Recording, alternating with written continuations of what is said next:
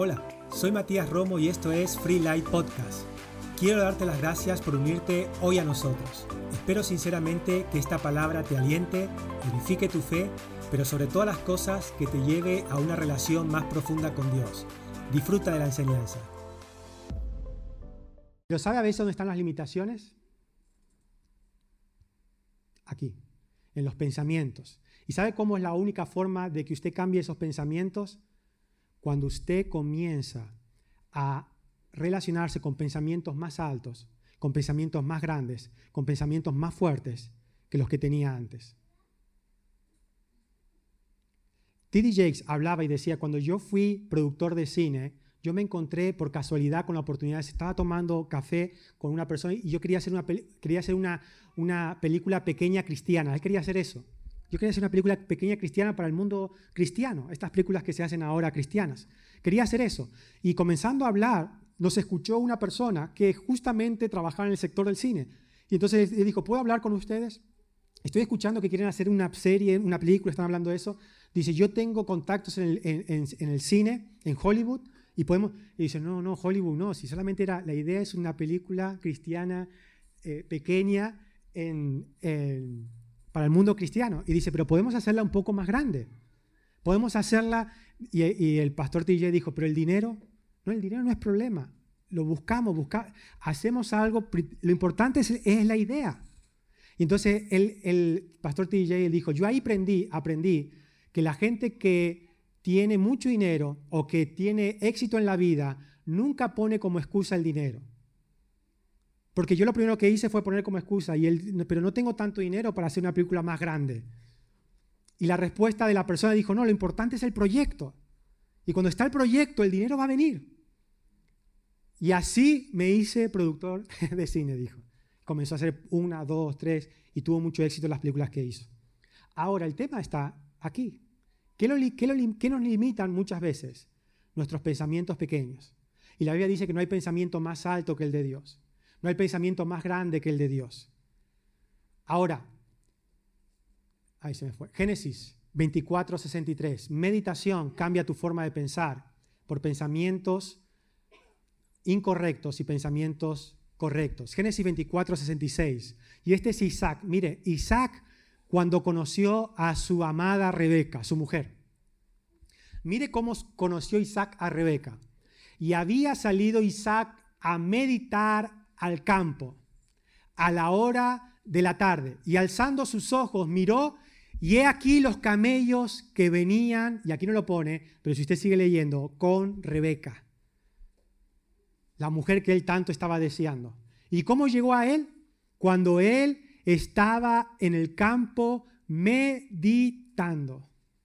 Meditación Meditación es un principio que cambiará tu vida para siempre. Ahora, voy a hablarle rápidamente de cómo usted puede aplicar eso. Josué 1.8, vamos a hacer otro versículo allí.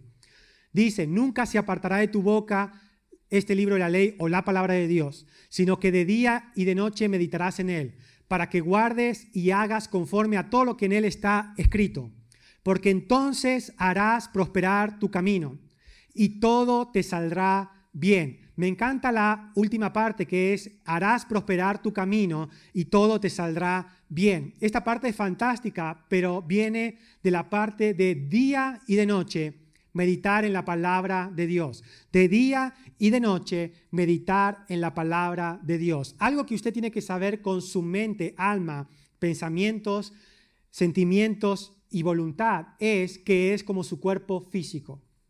Tiene la misma característica ¿Cuál es la característica de su cuerpo físico? Que usted debe cuidarlo día a día. ¿Se acuerda la dieta que hizo hace 20 años atrás? ¿Se acuerda de esa dieta? ¿Le funcionó, verdad? ¿Sirve para hoy? No, si no la practica. Porque es una cuestión de día a día. El otro día me preguntaba mi hermana, ¿sigues haciendo deporte? Hablamos de las agujetas. Y le digo, sigo haciendo porque no me gustan las agujetas. Ya las pasé una vez y no quiero volver a pasarlas. ¿Y sabe cuál es la forma de no volver a tener agujetas? Día a día sal a correr. Ay, pastores, que me duele. Es inevitable. Te va a doler. Al día siguiente te va a volver a doler. Y al día tercero te va a doler más. Pero la, la receta para ese dolor es volver a salir a correr. Y volver a salir a correr.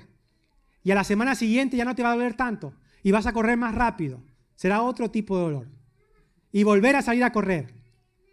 Día a día saliendo a correr. Y si usted deja de correr por un mes, vuelta a empezar el proceso. ¿Por qué? Porque el cuerpo físico es algo que usted debe cuidar cuántas veces? Todos los días. Todos los días, todos los días, todos los días. Todos los días. Tiene que ser parte de tu vida el cuidar, ¿verdad? No, sirve, ¿sabes? las dietas estas, ¿cómo se llaman? Las dietas de verano, la operación bikini. Eso no sirve, ¿verdad? Porque no, se trata de día a día. No se trata de un tiempo. Se trata de, de por vida. Ok, la mente es igual. De día y de noche meditarás en ella. ¿Cómo usted debe cuidar su alma? Día a día. Día conmigo, día a día. Día a día debe cuidar su mente. Día tras día. habrá días mejores, habrá días peores, pero día a día usted debe defender su mente. Dice la Biblia, nunca se apartará de tu boca. ¿Cómo? Despacio, fuerte, bajo. Despacio, fuerte, bajo. Nunca se aparte de tu boca la palabra de Dios, sino que de día y de noche Día tras día meditarás en ella para que guardes y haga conforme a todo lo que está en, ella escrito, porque entonces harás prosperar tu camino. Es tan, tan maravilloso la meditación que lo que provoca en nosotros es que nuestra vida vaya a la dirección de nuestros pensamientos, de nuestra forma de pensar, por medio de la meditación. un principio tan pequeño como la meditación tiene un efecto tan grande Piense, mire, yo que, que, con mi mujer, eh, yo escucho a mi mujer hablando de las dietas todo el tiempo con las clientas, y una de las cosas que, que, yo entiendo, algo pasó ahí, ¿no? Una de las cosas que, yo veo, que yo escucho que habla mi mujer con las personas que hacen dietas son en los detalles, los detalles. Porque si, él, si ella pregunta, ¿ha hecho la dieta? La gente a veces llama y dice, he hecho la dieta y no he bajado como diciendo, esa dieta no, no, funciona, la comida esa no funciona, el pescado no funciona, y la, comida saludable no funciona. Entonces mi mujer comienza a indagar. Ok, ¿has hecho el desayuno? Vale. Pero entre el desayuno que has comido, nada, piensa, ¿qué has comido? Bueno, dos galletitas, pero dos galletitas, dos galletitas no hacen nada. Ok, ¿qué has comido? ¿Por, la, por el mediodía has comido? Sí. ¿Todo? ¿Y qué más? ¿Que ¿Le has añadido algo? un trocito de pan, nada más, un trocito, solamente un trocito, solo. Ok, por la noche, ¿qué has comido? ¿Has comido lo que tenías que comer? Sí. ¿Y qué más? Un helado. ¿Qué va a ser un helado? No va a ser nada. Ok, entonces ella le suma dos galletas, un pan, un helado y ponle más cosas porque seguro que hay más cosas allí. Por días, cada día, cada día. Y usted suma eso y le da un número calórico mucho más alto que el que debe tomar. Entonces usted dice, ¿dónde está la clave? En comer el pescado. La gente me mira en el trabajo y dice, es que yo como lo mismo que tú y no estoy tan flaco como tú. ¿Cómo puede ser? Porque no se trata en la comida de la mañana o de la noche, se trata qué hacemos después de comer. ¿Cierras la boca o no cierras la boca? ¿Picotea o no picotea? Esas dos galletitas están matando tu objetivo. Ese pequeño detalle de no tener un tiempo para meditar en la palabra de Dios están matando tu futuro. Ese pequeño detalle de no tener tiempo para sentarte en tu casa a leer la Biblia y a, leerla despacio, fuerte y bajo, es lo que está haciendo que no puedas tener esos pensamientos tan grandes, tan buenos, tan perfectos, esa transformación de vida tan grande que Dios tiene para cada uno de nosotros. Medita de día y de noche. Medita de día y noche. Salmo 119, 148. Miren lo que dice el salmista David. ¿Qué es lo que hacía? Esto es imposible en el siglo XXI. En el siglo XXI es imposible, porque cuando usted se va a la cama a dormir, ¿qué hace? ¿Cuál es la costumbre que hemos... Y yo, también estoy allí. ¿Cuál es la costumbre que tenemos antes de ir a dormir? Ahí está. O ver el, el Instagram, o el Facebook, o un capítulo de la serie, o una película, ¿verdad? Todos somos culpables, yo el primero. Todos. Salmo 119, 148. En toda la noche no pego ojo leyendo las redes sociales, decía David. En toda la noche no pego los ojos mirando mi Facebook. En toda la noche no pego los ojos mirando Netflix, porque tenemos tantas, tanto entretenimiento hoy, que es entretenimiento. Y eso es lo que me roba a mí muchas veces y lo que le roba a usted.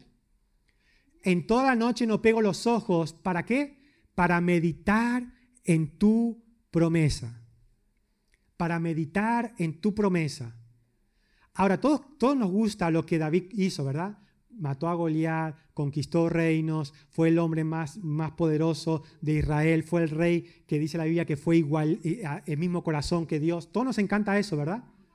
Pero un proceso en David, hubo un hábito en David que era meditar en la promesa de Dios, que era meditar en la promesa de Dios. Y dice la Biblia que él pensaba y meditaba y hablaba toda la noche en la promesa de Dios. Se vuelve tan fuerte eso. Es como cuando usted se obsesiona. Yo no sé usted, pero yo soy una persona que me obsesiono con las cosas. Mi mujer lo sabe. Tengo una idea en la cabeza, me obsesiono con eso. Y yo no le voy a dedicar un ratito al día. Yo voy a estar 24 horas pensando en eso, cómo mejorarlo, cómo hacerlo, cómo aprenderlo.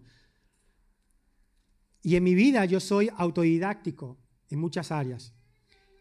Yo aprendo a hacer lo que, lo que eh, nadie me enseñó a hacer, lo aprendo por, por YouTube o por, por Internet, buscando, preguntando, pero aprendo. Aprendí a hacer un, yo quería hacer un, ¿se acuerdan la que teníamos ahí atrás de 3D que se veía una escalera subiendo, esto lo otro. Yo no tenía dinero, la iglesia no teníamos dinero para ser un diseñador, ¿verdad? Para pagarle 300, 400, 500 euros al diseñador, más 500 que nos valió la pancarta. No teníamos dinero para eso. Entonces dije, yo lo voy a hacer. Y yo dije, ¿cómo puedo hacer? Yo tenía un poquito de idea de Photoshop. Y yo, ¿cómo voy a aprender? Al final me volví un experto en textura de, en textura de elementos, en, textura, en perspectiva, cómo trabajar en perspectiva, todo eso. Ahora, hay gente que no es eh, apasionada para las cosas. David, David fue un hombre apasionado, fue un hombre que se enfocaba en lo que quería. No sea disperso en la vida. No sea disperso. Obsesiónese con algo bueno. Tenga un poquito, póngale pasión a lo que hace. Yo cuando me puse de novio no era que estaba un poquito enamorado, yo estaba obsesionado con verla. Era pasión lo que teníamos. No, no, era, no, no fuimos a medias, fuimos con todo. Póngale pasión a lo que hace.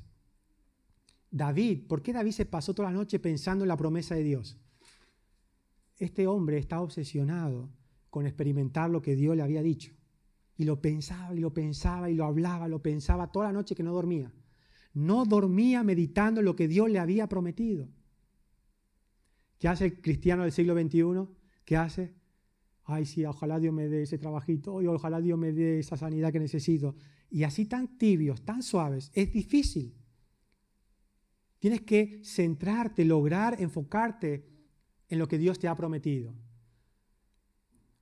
Quiero definir meditación con esto, ya estoy, voy a terminar ya. Meditación es la habilidad de desintoxicar tu mente. Hay una dieta que mi mujer hace que es detox. El detox del cuerpo, que es una dieta donde usted suelta todo lo, tóxico que ha comido por tiempo. Cuando usted se descontrola o vive descontrolado. no sé si descontrola o vive descontrolado, ¿verdad? Yo a veces me descontrolo. Yo trato de controlar, pero a veces me descontrolo. Cuando usted se descontrola, tiene que comenzar a hacer una dieta, ¿verdad? Para sacar todo eso que, tóxico que ha metido en su cuerpo. Bueno, se llama detox. Bueno, hay un detox de tu mente detox. la gente de las redes, los jóvenes de las redes sociales dicen detox de las redes sociales. Estoy haciendo un detox de las redes. ¿Y sabes lo que es un detox? No tener redes por una semana para desintoxicarse un poco de las redes. Es un detox de las redes, ¿verdad? Entonces, hay un detox de tu mente, donde usted desintoxica, desintoxica su mente. ¿Y cómo es eso? Con la meditación. Meditación es la habilidad de desintoxicar, desintoxicar tu mente y poner tus pensamientos en orden. Eso es meditación. Eso es lo que sucede cuando usted medita. Está poniendo sus pensamientos en orden, está desintoxicando con pensamientos negativos, malos y poniendo pensamientos fuertes. Ahora, la desintoxicación de la mente o la meditación en la palabra de Dios es ocuparse del espíritu, es ocuparse de la parte espiritual. Yo no sé usted si ha, si ha, escuchado hablar de caminar en la carne o caminar en el espíritu, ¿verdad? Pero ocuparse de la carne y ocuparse del espíritu van, eh, eh, se comunican una con otra. Significa que cuando usted se ocupa de la, de la, parte espiritual, no se ocupa de la carne. Y cuando usted se ocupa de la carne, no se ocupa de la, la parte espiritual. Están conectados uno con otro. Es como cuando usted va, si yo le invito a usted, por ejemplo, a comer, no sé si a usted le gusta la, la paella, ¿verdad? O una mariscada. No sé si a usted le gusta la mariscada, ¿verdad? Pero una mariscada es un plato muy caro. Porque cuando usted va a comprar marisco, un plato marisco le puede salir 60, 70 euros tranquilamente por persona, ¿verdad? Imagínese que usted y yo vamos a comer mariscada y yo le invito, pero antes de la mariscada yo le paro en el McDonald's y le compro una hamburguesa y le compro unas patatas y le compro doble Coca-Cola y le compro el helado, el McFlurry, el más fuerte, ¿verdad? El potente allí. Y le doy allí y después le vamos a la mariscada. ¿Usted va a querer la mariscada? aunque sea buenísima, y aunque usted estuviera deseando esa mariscada, usted va a decir, hoy no, no, voy a, no va a poder comer, ¿verdad? ¿Sabe por qué a la gente le cuesta tanto meditar la palabra de Dios? Porque está intoxicado en ocuparse de las cosas naturales. Demasiado ocupado para ocuparse de las cosas espirituales. Entonces, se llenó de hamburguesa y no puede comer la mariscada. Y eso es lo que hacemos muchas veces. Nos llenamos de lo natural y lo carnal que estamos tan cansados o tan llenos para ocuparnos de lo espiritual. Debemos desocuparnos, debemos desintoxicarnos de lo natural. Usted y yo, usted y yo, todos, porque esto es algo día a día. Hay semanas que lo harás mejor, hay semanas que te intoxicarás más, hay semanas que tendrás que hacer un detox más profundo, hay semanas que usted irá perfectamente. Día a día usted tiene que ir lidiando con su mente a través de la meditación. Ahora quiero hablarle del último punto, porque aquí se me ha ido toda la hora en, los primeros puntos, pero quiero hablarle del último punto para que entienda la parte práctica. Y le he puesto, al último punto le he puesto pequeño, despacio, grande y extraordinario. Pequeño y despacio, grande y extraordinario. Ahora, ¿qué es lo que usted quiere? ¿Pequeño, despacio o grande, extraordinario? ¿Qué es lo que usted quiere? ¿Pequeño, despacio o grande, extraordinario? ¿Qué, le gusta a usted? Grande, eh, eh, grande y extraordinario, ¿verdad? Ok, y hoy estoy hablando acerca de esto y quiero hablarle acerca de esto en el último punto. Porque pequeño y despacio es el punto para llegar a lo grande y extraordinario. Pequeño y despacio es el punto para llegar a lo grande y a lo extraordinario. Algo tan pequeño y tan despacio como encerrarse en su casa a meditar en la Biblia, tan pequeño, tan insignificante, porque escuche, parece insignificante, ¿qué provecho tendrá abrir la Biblia y meditar la Biblia, hablar la Biblia, declarar la Biblia, confesar la Biblia, confesar la promesa de Dios, pensar en la promesa de Dios, pequeño y despacio? pero nos lleva a lo grande y extraordinario. Lo pequeño es lo que te lleva a lo extraordinario. Piensa en la fe. La fe no es lo grande y extraordinario. ¿Qué es lo grande y extraordinario? La promesa que Dios nos da. Pero la fe es la que nos lleva a lo grande y extraordinario. ¿Qué es la fe? Es lo pequeño y lo despacio. Ahora, mire Mateo 17, verso 20. Dice, Jesús le dijo, Mateo 17, verso 20. Jesús le dijo, por vuestra poca fe, porque de cierto os digo que si tuvierais fe como un grano de mostaza, diréis a este monte, pásate de aquí allá y se pasará. Por vuestra poca fe, porque si tuvierais fe como un grano de mostaza, para aquellos que nunca vieron un grano de mostaza, yo lo tuve en mi mano, un grano de mostaza es la mitad y quizás un poco menos de la mitad de un grano de arroz. Es una semilla que es de la más pequeña de las semillas.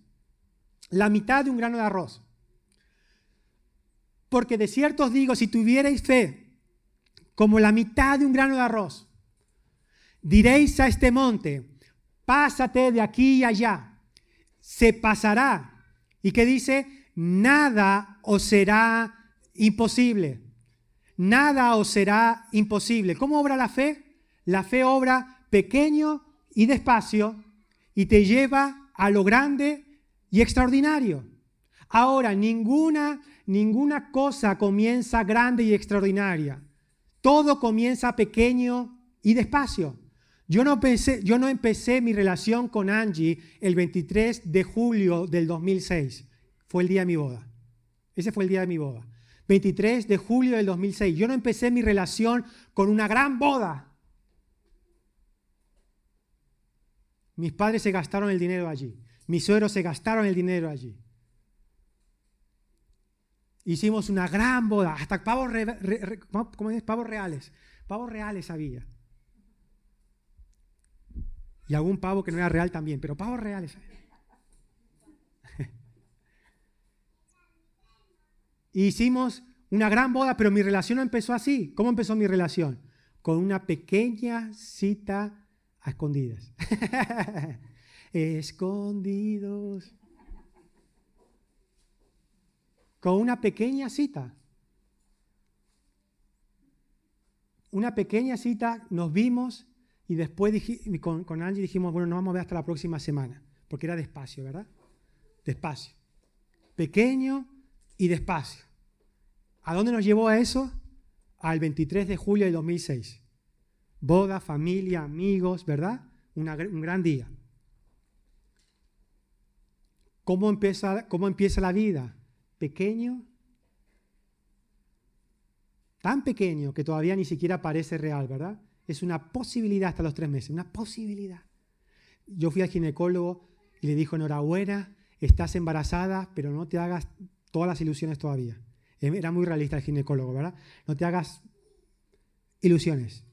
Esto está eh, como dijo, ¿cómo, fue que nos dijo Angie? Esto está creciendo. Ahí una palabra usó española.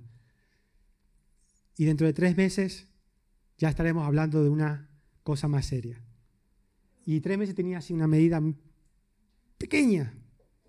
¿Y cómo empieza la vida? Pequeño, despacio, pequeño, despacio. Y después se vuelve grande, ¿verdad? Todo empieza pequeño y despacio. ¿Cómo empieza una gran idea?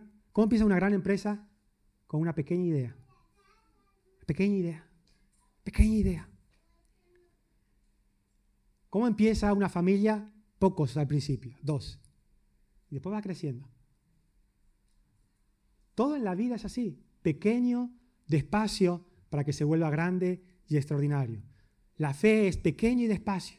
La fe comienza en lo pequeño, en hablar, en meditar, en confesar, en creer pequeño y despacio. Parece que no tiene efecto en nada eso.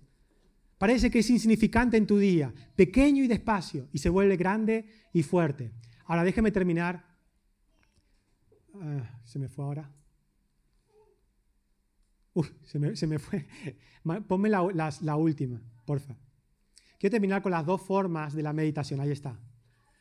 La primera forma de meditación que usted y yo debemos practicar es la de pocos minutos. Y esa es una la primera forma en la que usted debe meditar la palabra de Dios. ¿Cómo usted hace en pocos minutos? ¿Cómo usted tiene esto? En su móvil. Antiguamente yo lo tenía en mi billetera, un papelito. Los móviles no eran tan avanzados, ¿verdad? Entonces lo tenía en mi billetera un papelito anotado el versículo y anotado las promesas de Dios.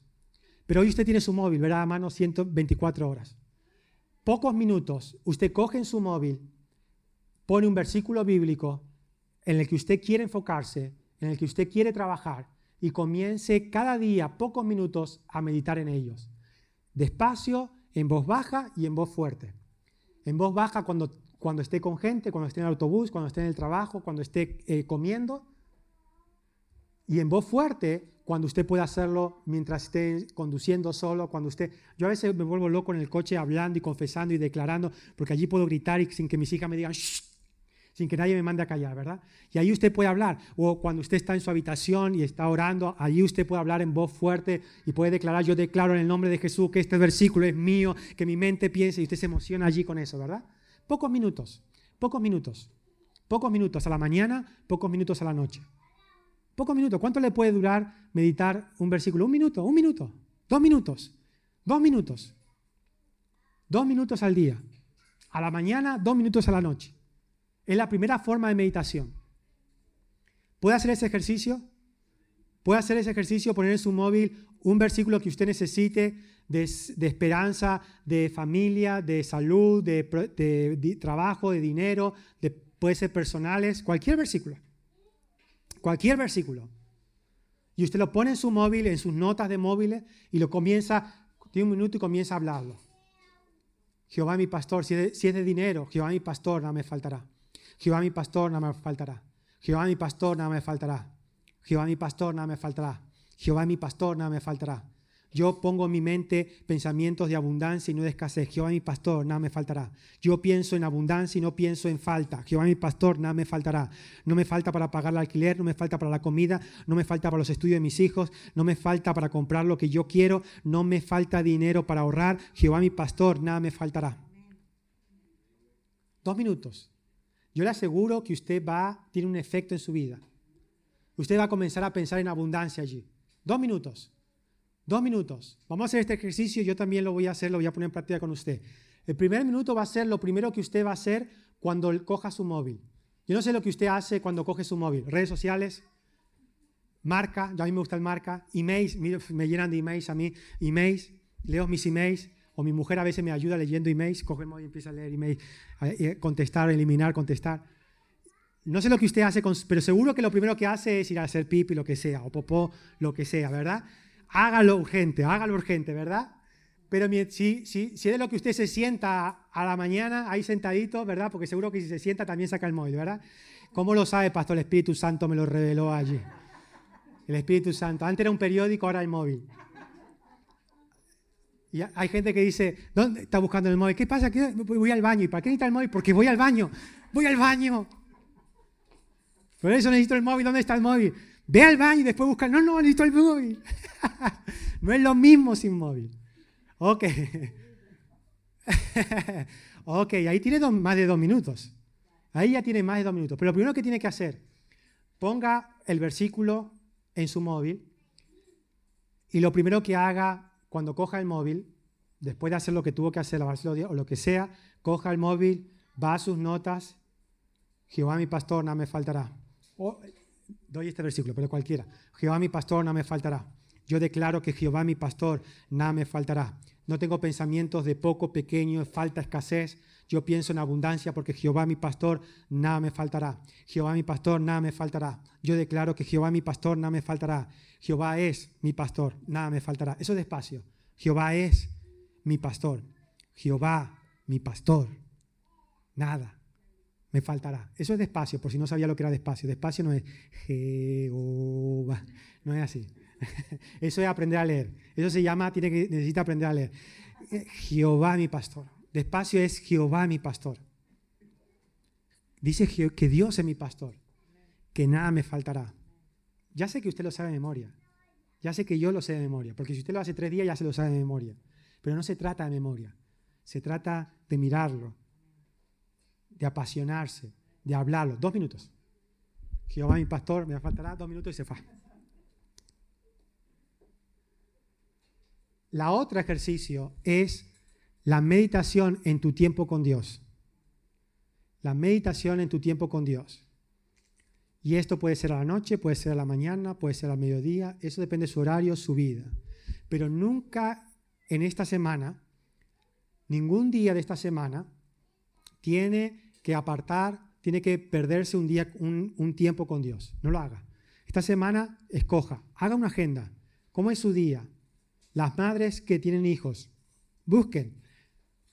Los padres que tienen hijos pero que no tienen hijos, busquen ahí. Y ahí, su trabajo a la mañana, a la tarde, a la noche. Y comienza a tener un tiempo con Dios. Y esta, su meditación con tiempo con Dios, yo le animo a que usted esté en un lugar tranquilo y a solas.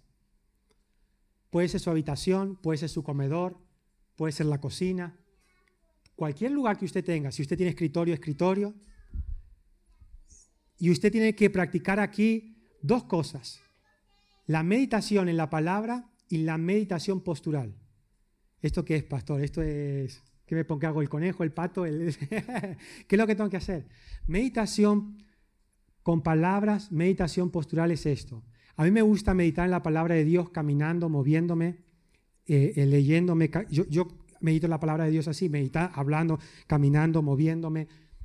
esa es mi forma. Pero también a veces usted lo puede hacer sentado o también usted lo puede hacer arrodillado. O también la meditación en la Biblia también se muestra postrado en el suelo, tirado en el suelo. Pastor, tires al suelo, al suelo. No, no, que no, al suelo, al suelo.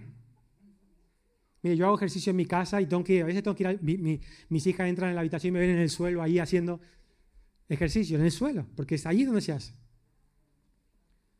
¿Cómo meditación arrodillado? Mire, la iglesia donde mi madre nació era una, como una norma, no era una norma, no sé si impuesta, pero el que no lo hacía estaba mal. Era media impuesta, la verdad. Entonces, era que cada vez que tú entrabas a la iglesia, yo no sé si usted conocía una iglesia así, cada vez que usted entraba a la iglesia tenía que ir al, al altar, arrodillarse, a orar. Y oraba cinco minutos y se sentaba, ¿verdad? O en la iglesia que yo crecí había gente de la iglesia, del tipo de iglesia que mi madre había ido de pequeña en su país, eran de Chile ellos, y se arrodillaban en la silla a orar entraban en la iglesia y ellos lo primero que hacían, se arrollaban en la, en la silla y oraban. Ahora, esto se volvió una, una, norma o un hábito en la iglesia o una costumbre, pero al arrodillarse es una actitud física ante lo que usted está haciendo. ¿Por qué oramos de arrodillados y no de pie? ¿Por qué, podemos, ¿por qué orar arrodillado? Hay momentos que usted se tiene que arrodillar. Hay momentos que usted tiene que doblegarse allí. Doblegarse ante Dios.